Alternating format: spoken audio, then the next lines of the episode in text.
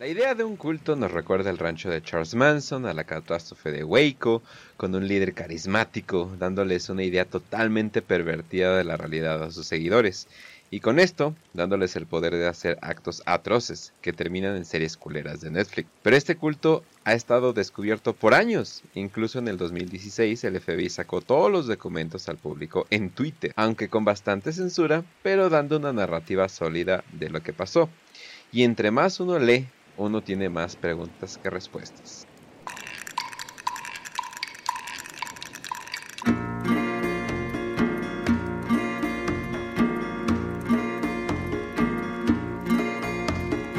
Hola, soy Kench, ha habido fans de las conspiraciones y hoy no tenemos que decirles que esta conspiración no tiene fundamentos sólidos, ya que sí los tiene. Todo lo que están a punto de escuchar ha sido confirmado por el FBI, estaciones de policía de Tallahassee y Washington y estoy siendo acompañado por el terror de los lavellanos Oscar Torrenegro. Muchas gracias, Mikesh, como siempre estar aquí en este espacio virtual contigo. Me alegra el día, me alegra la tarde, presentando este caso en particular con toda la audiencia. Sobre todo en un caso que parece estar más presente que nunca, pero sobre todo por esas pequeñas particularidades que hacen que de nuevo todo se vuelva a unir con la élite de Washington, Hollywood y pues toda esa gente que nos gobierna desde las sombras. Sin más que decirte, Mikech, yo creo que comenzamos. Advertencia. El contenido del siguiente fonograma puede llegar a dañar la sensibilidad del auditorio. Se recomienda discreción. Si usted no está dispuesto a escuchar palabras altisonantes, tales como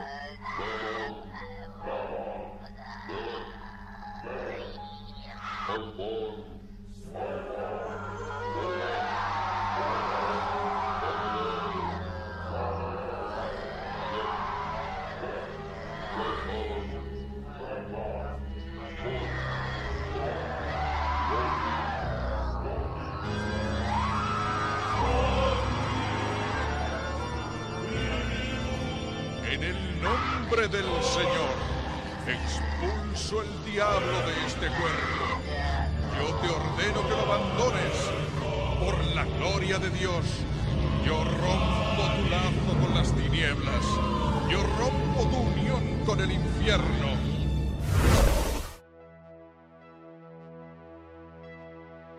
En los 80 la época dorada de los cultos satánicos, nazis o ambas, los cultos satánicos estaban en los periódicos constantemente. Cuando uno busca Satanic Panic, uno empieza a encontrar documentales hablando de qué tan falso fue esa época.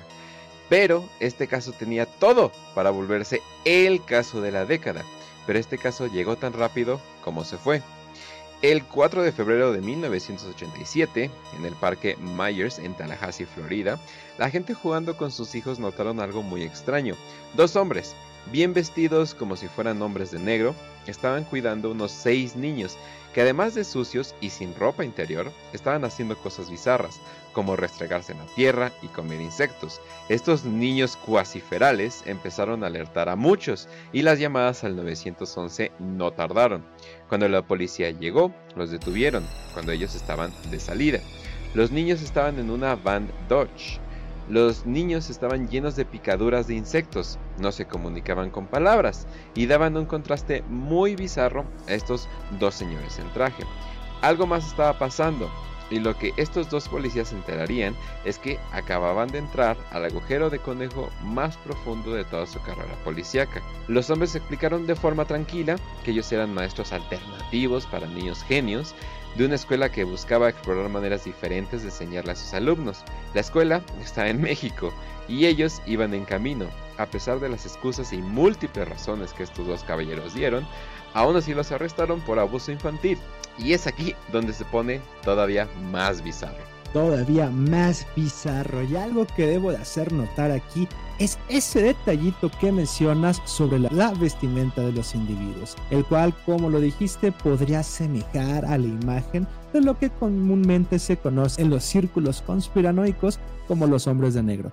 Pero también está la imagen de los mafiosos de esas películas de Tarantino, que luego después de ver todas escenas de patas cortadas en todas tus películas, te preguntarás de dónde habrá sacado Tarantino esa imagen. Hombres vestidos de traje formal, a la mitad del día en Florida desde los 80s a la fecha solo ha significado una cosa, o son guaruras, guardaespaldas, agentes encubiertos o trabajan para una agencia gubernamental. Es un simple código de vestimenta que siempre se ha manejado por parte de estas agencias. Solo lo menciono para que lo tengamos en cuenta desde ahorita.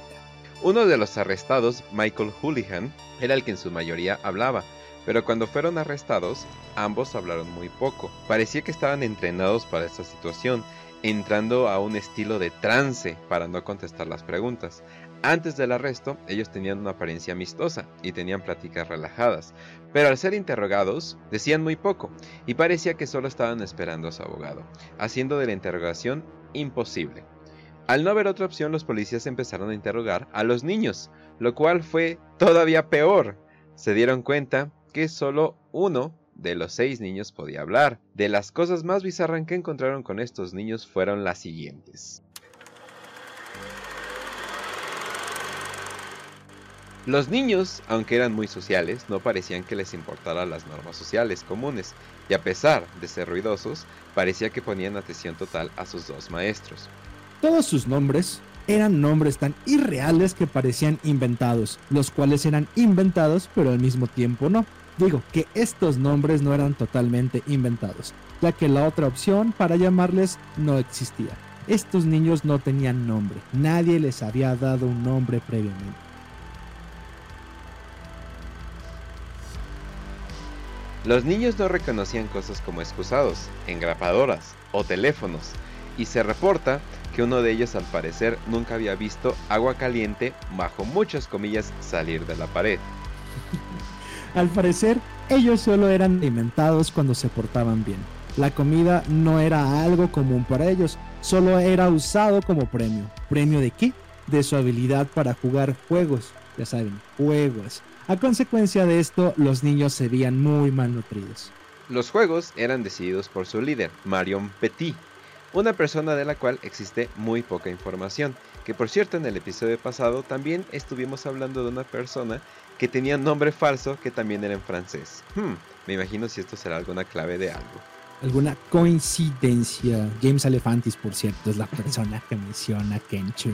Al parecer vivían en una casa estilo comuna con varios adultos y niños. Ellos no sabían a dónde iban o por qué iban. Los niños tenían claras señales de abuso sexual, forzada y marcas de dientes, los cuales el doctor nunca supo si eran de un adulto o de otro niño. Ya con esto, uno que ha visto la mierda de trata de personas podría suponer varias cosas. Estos niños son criados con el solo propósito de abusar sexualmente de ellos por personas que lo puedan costear o tal vez le pertenecían a un culto. O, una tercera opción, los niños estaban siendo controlados por algún tipo de operación gubernamental para experimentar con ellos. Lo peor es que de las tres opciones que les dije, una combinación de las tres es donde se encuentra la verdad. Entonces, para resumir, seis niños son encontrados viviendo en una van por semanas, los niños están descuidados, con picaduras de insectos, con claras señales de abuso sexual, y al parecer nunca han vivido en una casa normal, y todos tienen nombres que son claramente falsos. Los adultos se rehusan a cooperar, y esto es solo el principio. Cuando los policías se pusieron a investigar más profundamente, descubrieron que el Satanic Panic tal vez no estaba tan equivocado, ya que obtuvieron de una fuente de confianza que The Finders era un grupo que se declaraba satánico con intenciones de ganancias monetarias y gratificación sexual. Después de obtener la información descubrieron que The Finders sí era un culto, el cual tenía tres bases de operaciones conocidas, unos departamentos, los cuales parece ser que era el lugar donde salieron estos niños, unos hangares, usados principalmente para rituales, y también una granja, en el cual vivía su gran líder, Marion Petit. Cuando la policía empezó a recolectar la evidencia, parece ser que a todos los lugares que iban la gente se había ido. Alguien les había dado el pitazo, como dicen en México, y se había dado una operación donde se habían llevado a todos los niños y adultos de las locaciones importantes, aunque dejaron bastante evidencia.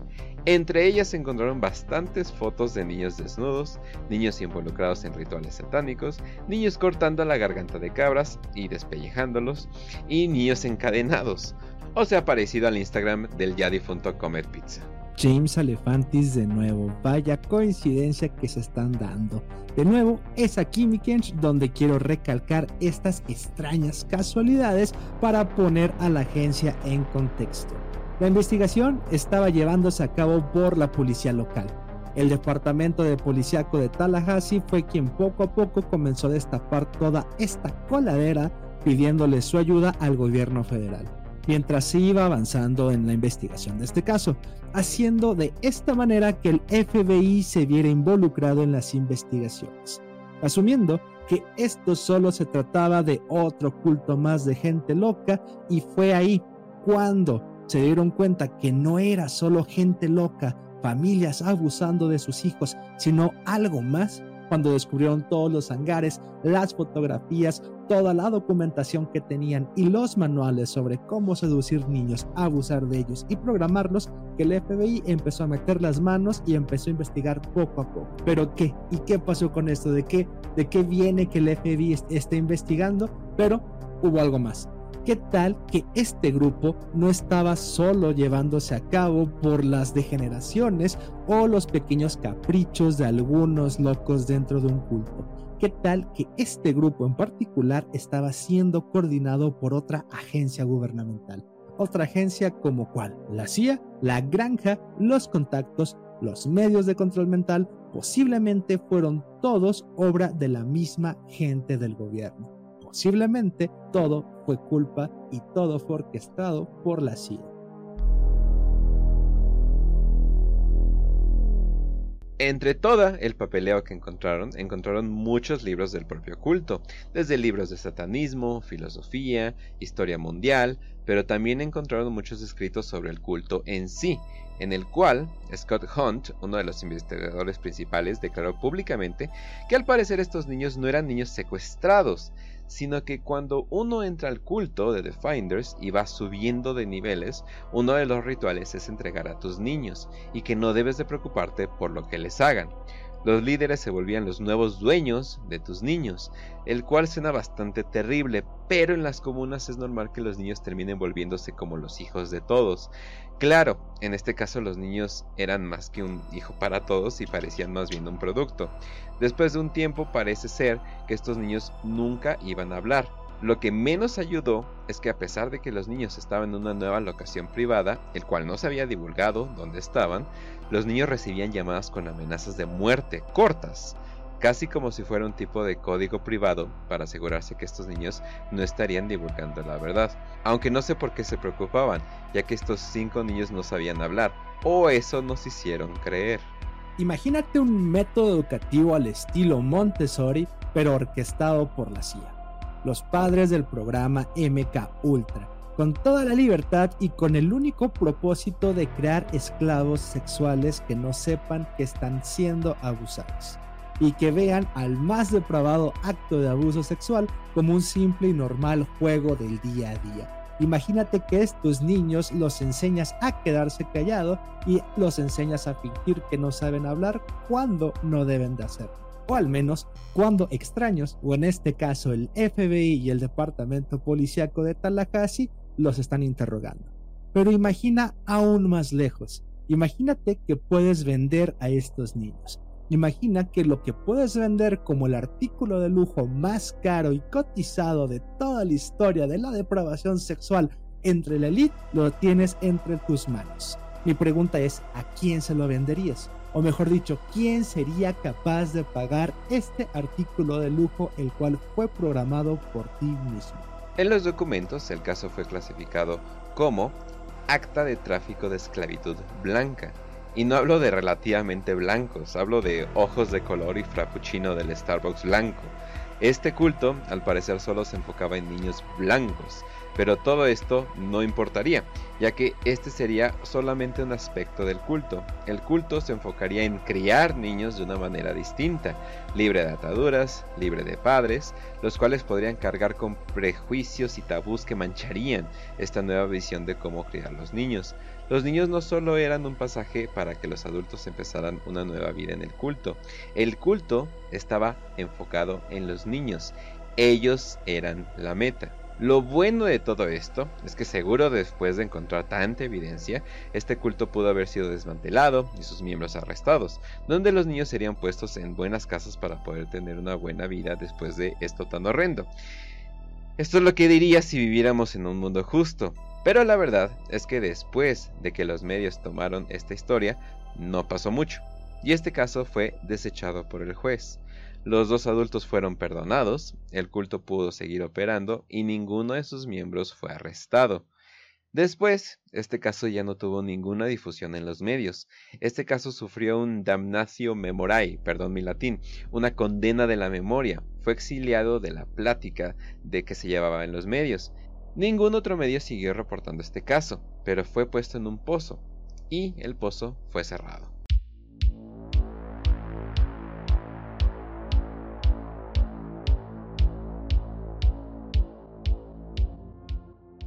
Desde la creación, financiamiento y entrenamiento de Al Qaeda para combatir a la Unión Soviética, sirviéndose después de los talibanes y estos después llevando un pequeño acto explosivo, el cual les explotó en la cara 20 años después.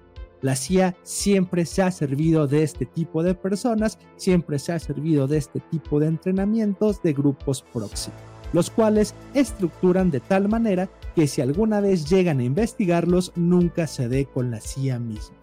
ISIS, los Zetas, la Operación Rápido y Furioso, etc.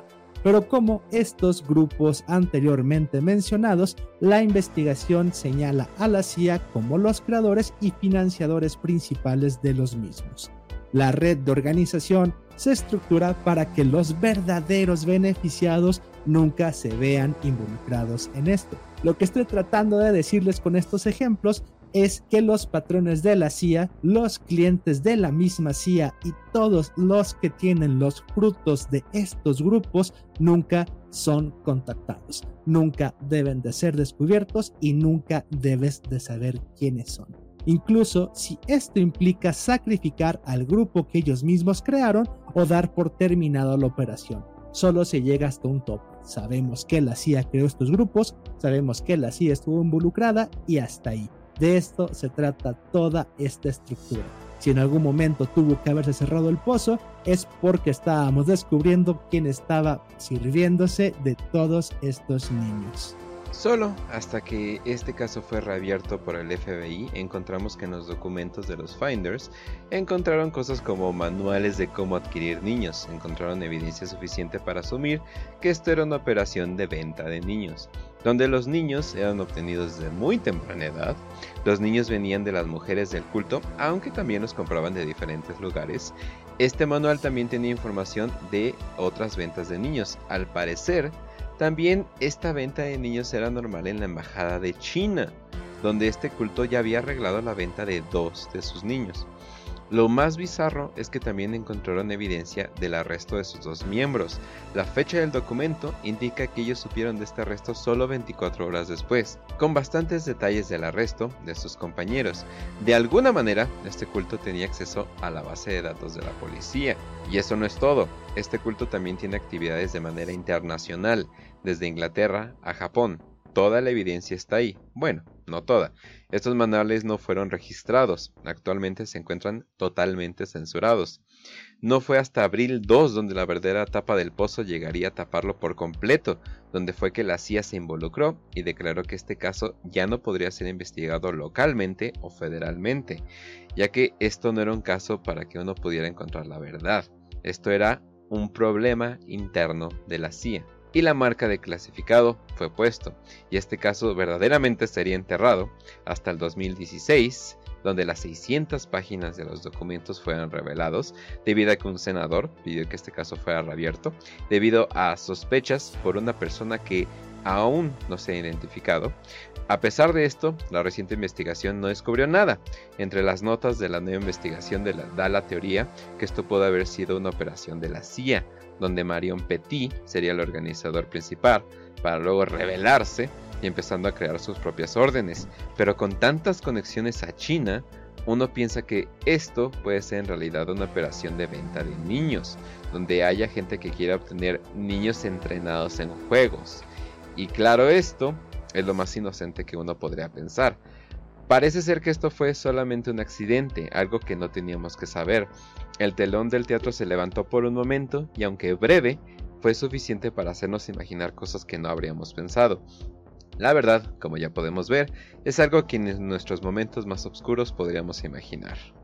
Gaulas, torturas infantiles, control mental, tráfico de niños, todo esto no se quedó solo en los 80s. Aún hoy en día pueden seguirse descubriendo todo este tráfico de personas y desapariciones de niños, los cuales se hacen pasar como simples actos del crimen organizado, parte de la guerra contra el narcotráfico, parte de un terremoto y un montón de niños desaparecidos en Haití, pero si es, como mencionó antes Kench, algo mucho más profundo y aterrador que simples desapariciones de niños, aterrador por el hecho es que todos esos actos se organizan por el propio gobierno, por sus propias agencias de seguridad para patrocinar sus guerras mediante el dinero que sacan en el lucrativo negocio del secuestro y la venta de niños para que estos sirvan como los esclavos sexuales de algún multimillonario en una isla privada o de algún presidente o expresidente o de alguna estrella de Hollywood más de entre muchas tantas de las cuales ya hemos mencionado en estos programas.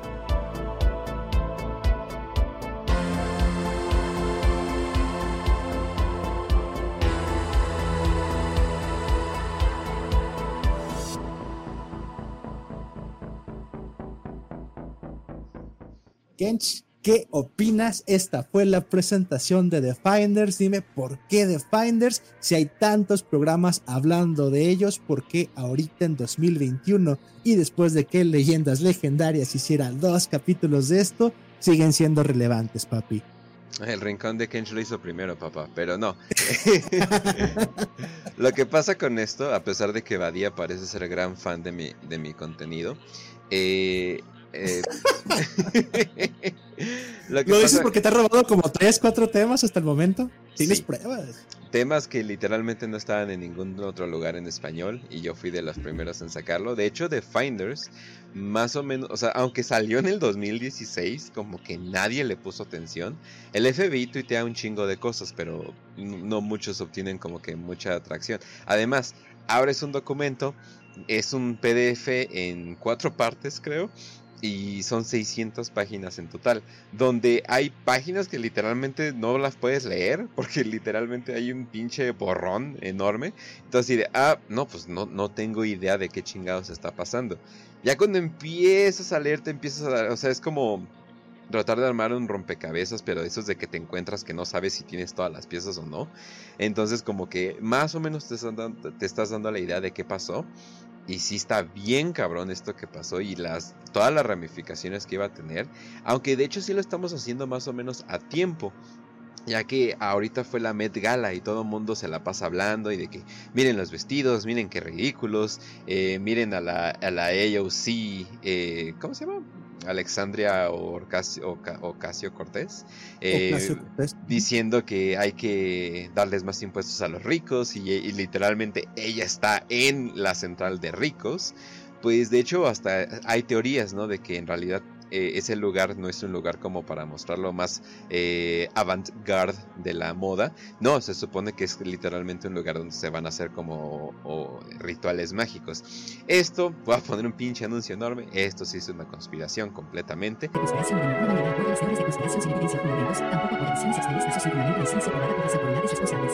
Pero incluso hay rumores de que se consiguen niños de 5 o 6 años. dicen que son 10 niños eh, exactamente, o 12, no he escuchado si 10 o 12. Y se supone que hacen como unos minijuegos del hambre. Pero esto ni siquiera pasa en la Met Gala. Esto pasa como que en la, en la fiesta ultra especial de la, de la Gala. Y se supone que solamente un niño eh, sobrevive a estos juegos del hambre. Y ese niño va a ganar el privilegio. No tengo entendido si como que él absorbe la vida de los otros, como que la fuerza vital de los otros.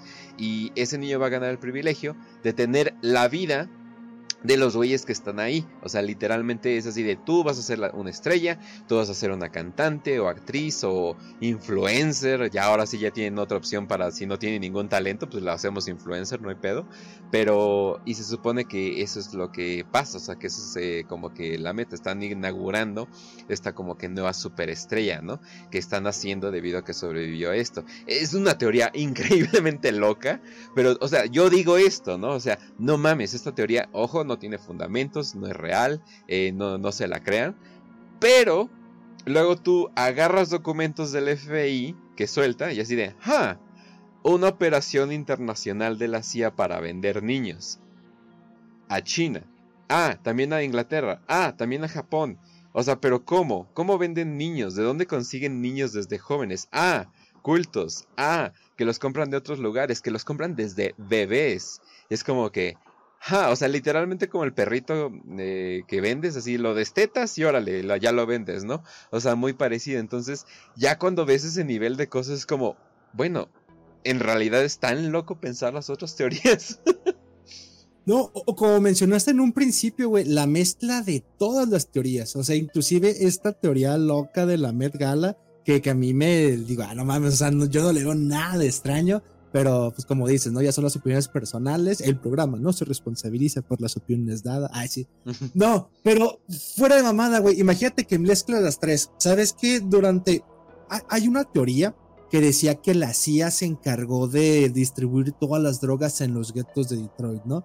Y cuando estaba este auge en los ochentas de películas como Robocop, este auge de los guetos, de, de cómo las familias blancas iban a los suburbios porque el plan era que los negros se quedan en el centro de las ciudades, Chicago, Detroit, llenos de crack y drogas, dices, pues no mames, estas nomás son teorías que los nacionalistas negros están manejando para tratar de hacer una revolución en contra de, de los white Americans de la época de Reagan, ¿no? Luego se desclasifican todos los proyectos de la CIA y te das cuenta que sí, que sí hubo todo una operación estructurada para llenar a los, los guetos negros, sobre todo de Detroit y Chicago, con crack y drogas, para mantener el control de estos y que estos prácticamente a través del uso de drogas no llegaran a hacer una revolución. Entonces es como de, güey, esas teorías que suenan bastante locas, o la operación Rápido y Furioso, o todo este problema con ISIS, porque nunca ataca a cierto estado ilegítimo, a cierto país por ahí, porque siempre ataca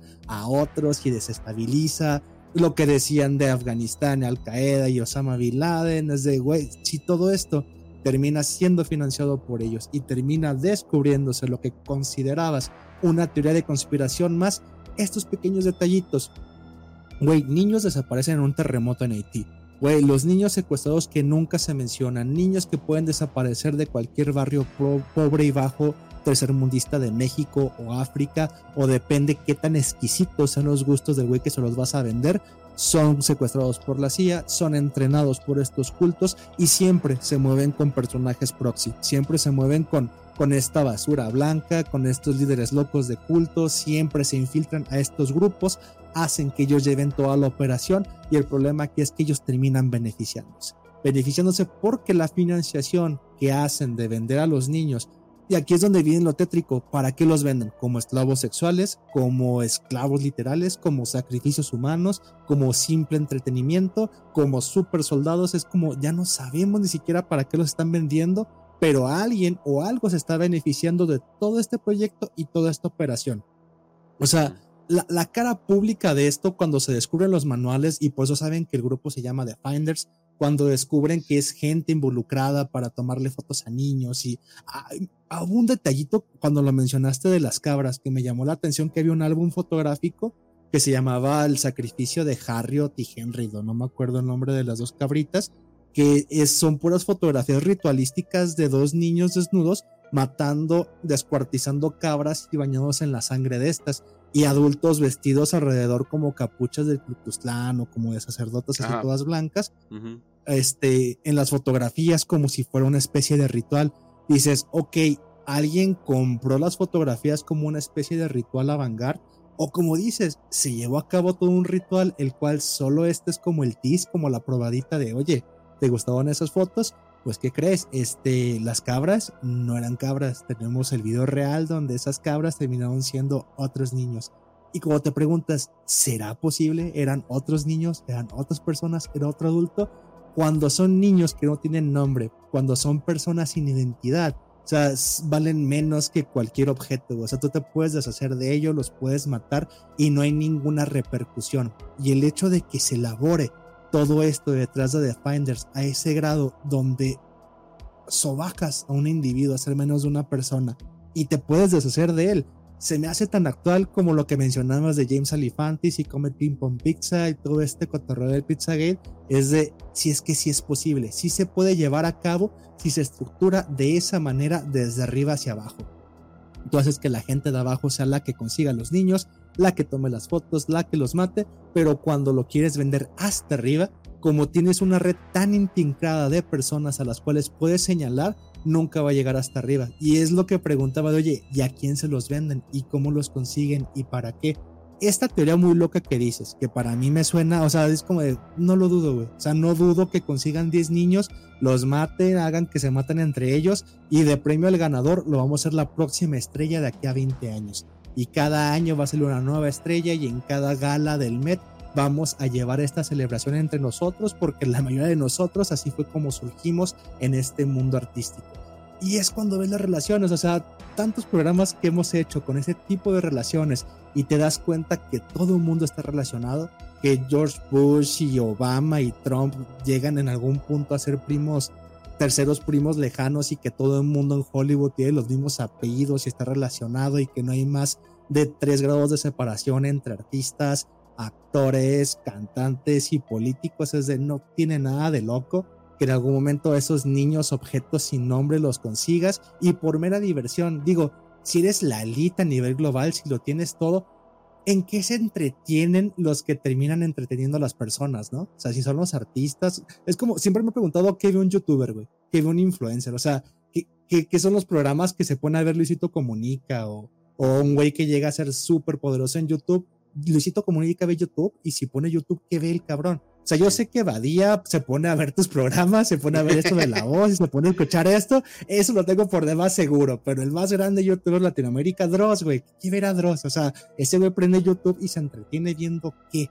Entonces, imagínate esta gente que se dedica al máximo entretenimiento a nivel global, pues cómo se entretiene, güey, viendo películas y viendo Capitana Marvel o viendo Avengers, lo más seguro es que se entretengan matando niños, cabrón.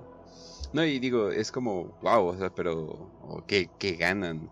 Eh, o algo por el estilo, ¿no? Es así de como, o sea, en realidad podemos estar seguros que toda la elite disfruta de este tipo de cosas. Ya cuando llegas a ese nivel, pues sí, obviamente. Y, o sea, y no es algo que que sea raro. O sea, hemos visto a través de la historia, eh, llega una clase eh, rica y llega a ser demasiado rica y simplemente con la cuestión de pasan, pasa un tiempo y empiezan a matar niños por deporte, empiezan a hacer cosas increíblemente degeneradas, tal vez la vida demasiado cómoda u otras influencias o entidades literalmente le dicen, hey, pásame un niño y, te, y te con poder, quién sabe, quién sabe qué chingados esté pasando, pero, pero sí, o sea, lo que es México, eh, eh, y Estados Unidos eh, pierden tantas personas, sobre todo menores de 17 años, a un número que es como 500% más que cualquier país europeo y es como, guay cabrón, ¿por qué no? Es decir, bueno, somos grandes, tenemos mucha población, pero estamos hablando en porcentaje.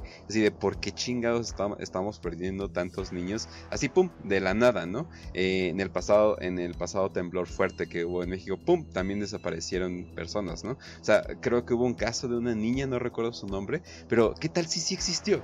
fue, fue, la niña estaba en el otro año, pero no nos, no nos acordábamos que ya no venía aquí, ¿no? Algo, o sea, pero tú dices, bueno, ¿Por qué siempre en los temblores pasa eso? De que reportan a una persona perdida y luego, ay, no es cierto, esa niña no existía. Como, ¿qué? o sea, ¿por qué siempre lo terminamos escuchando? Se me hace muy, muy curioso. Es eso, de alguna manera u otra, las cosas que no se ven, las cosas que uno tiene como de, güey, esta es la realidad, terminan siendo más escandalosas que la realidad misma, ¿no? O sea, ¿Qué te puedes imaginar que hace la gente rico? ¿Qué le puedes comprar a alguien que se puede comprar todo lo que tiene? O sea, al final el ser humano común y corriente aspira a ser como esa gente de la élite, aspira a quiero llegar a ser como ellos, quiero llegar a tener el nivel adquisitivo que ellos tienen, pero cuando estás ahí, O sea, te llama la atención lo mismo. Realmente quieres llegar a ese punto de, de volver a hacer peleas con gladiadores. Digo, no tienen peleas de gallos, esos güeyes no tienen peleas de toros. No creo que lleguemos al punto de otra vez matar cristianos en la arena romana con leones. Pero, ¿qué es lo más? Digo, se pueden meter todas las drogas del mundo, se la pasan borrachos todo el día. ¿Qué es lo más intransigente que pueden hacer? ¿Qué es lo más irreverente? Yo creo que llegar a ese punto de, de vamos a abusar de niños o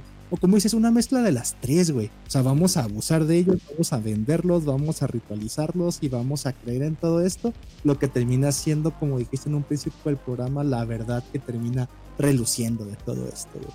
Sí, Sí, es que sí cambia tu perspectiva completamente. Digo, hace poco creo que Luisito, eh, mencionaste a Luisito Comunica, y hace poco eh, lanzó un tweet diciendo que en su restaurante eh, los precios eran justos, ¿no? O sea, de que eran precios medios, ¿no? De que él no quería tener un restaurante caro. Y alguien le puso una foto de que, güey, tu botella de agua de, de 600 mililitros cuesta 47 pesos. o sea, ya te cambia tanto la mentalidad que simplemente ya, o sea, ya no ves la vida como nosotros y sí, o sea, ay, mira una botella de agua, 47 pesos, perfecto, o sea, ya, ya como que se te hace en otro mundo. Entonces simplemente cámbiala, ¿no? ¿Qué te entretienes tú, no? O sea, de, en, qué te, en qué te vas a divertir. Y pues terminas con cosas bastante macabras, aunque si fuera pelea de gallos creo que no tendría ningún problema. a, mí, a mí sí me entretenía. Pero pues ni modo. Ahora sí que estas personas dicen, ¿qué? ¿Esos pinches gallos qué? ¿No? O sea, yo, quiero ver acá eh, la MMA Uncensored o algo por el estilo, ¿no? Yo creo que por ahí, por ahí empiezan los famosos cuartos rojos que se supone que existían en la Deep Web o algo por el estilo. Yo creo que simplemente estos, pero más elevado, ¿no? Los famosos kill rooms, que no lo tocamos eh, en el programa pasado, pero hay rumores de que existen kill rooms, que se supone que son cuartos eh, completamente especializados para que tú puedas matar a alguien. Estilo tal, pero no en un lugar horrible europeo, sino en un lugar muy fancy. Eh, limpio y de hecho todo muy organizado, no como en Hostal que lo ponían todo como que muy cutre, ¿no? Y ya está, ya el Kenshi hizo el spoiler de los próximos programas. Vamos a hablar de los Kill Rooms, de si Avril Lavigne, que acaba de salir después de 20 años, es un clon como Paul McCartney. También nos faltó Anthony Bourdain, cabrón, y es más basura del mundo de la elite. Y pues nada, ¿no? Yo creo que vamos guardando el tema para otros programas y poco a poco vamos sacando la, la información relacionada con esto. ¿O como ves, mi pincho? Está perfecto. Ahora sí que les dejamos algo eh, para que lo piensen después. Puede ser mucho para algunas personas simplemente digerir todo esto, entonces mejor aquí acabamos el programa. Si lo dejamos, ya saben, pueden seguirme a mí en arroba tacos de canaswell porque el burro primero en Twitter o a Kench en Kench1611 también en Twitter o verlo es un streams de Kench Place en Twitch todas las noches. Mi Kencho, ¿cada cuándo haces stream? Eh, cuatro veces a, la semana, los miércoles, jueves, viernes y domingo. A veces fallo los domingos, pero ya saben, vida. Eh, pero trato de ser bastante estable.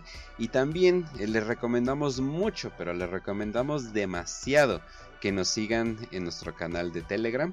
Simplemente busquen La Voz o La Voz canal oficial y ahí nos pueden encontrar porque vamos a estar teniendo programas en vivo ahí y van a hacer programas en vivo, eh, sin pelos y van a ser exclusivos de ahí. Vamos a sacar eh, una en YouTube, pero obviamente va a ser una versión mucho más bonita. Eh, pero ahí les recomiendo estar, también nos pueden lanzar preguntas. Y sí, por si no sabían, en Telegram se pueden, hacer, se pueden hacer streams. La neta salen demasiado bien y ahí vamos a hacer un programa. Va a ser un programa como este que acabas de escuchar y luego un programa en otro formato para la otra semana. Nos estamos, digamos, rolando 15 y 15 simplemente para sacarles más, eh, más contenido. Ya sé que tienen muchas dudas y muchas preguntas, eh, una que otra para mí, muchas para los, entonces definitivamente queremos eh, darles ese contenido y también que crezca esto, claro, ¿no? Aprovechar, aprovechar que están los streams de Telegram que tenemos ahorita en ese medio toda la libertad de poner ver videos, de poder contestar preguntas y de darles la atención a esta pequeña comunidad que poco a poco ha ido creciendo. De hecho, muchas gracias por todas las suscripciones y compartir el video de YouTube, que es también el canal que, va creciendo y como medio de, de, agradecimiento por el apoyo que estamos recibiendo YouTube, pues hacer los streams en directo en Telegram respondiendo preguntas, como dijo Kench, viendo videos y también para la gente que nos está escuchando en Spotify, recuerde que también está el podcast de Robando su Planeta con su servidor, donde pueden escuchar todos mis delirios y cómo la esquizofrenia se apodera de mí para tocar temas que no tienen nada que ver con este tema del ocultismo. Kench ya tiene su programa, arroba Twitch, Kench donde pueden ver sus gameplays y escucharlo rantear y pasar los monitos de Cuphead, que como me gusta ese pinche jueguito, Kench, muchas gracias. Y pues nada, como ya dijo Kench, pues nos vamos despidiendo. Gracias por seguirnos. Ya saben, cualquier duda, pregunta comentario está el canal de Telegram de La Voz Oficial. Muchas gracias por llegar hasta el final de este episodio. Y sin más que agregar, como siempre, me despido deseándoles salud y victoria.